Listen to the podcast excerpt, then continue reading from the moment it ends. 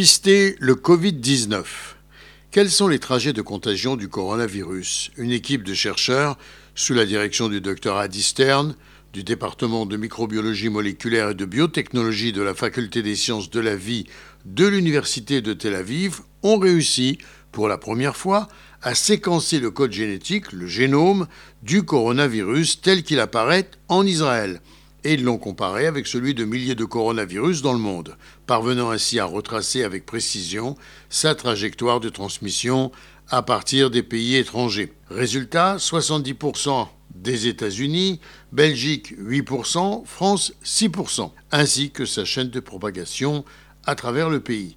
Ces données pourront grandement contribuer à aider les décideurs à adopter des mesures telles que quarantaine ou fermeture et réouverture de frontières, ainsi qu'à mieux faire face à une prochaine épidémie éventuelle.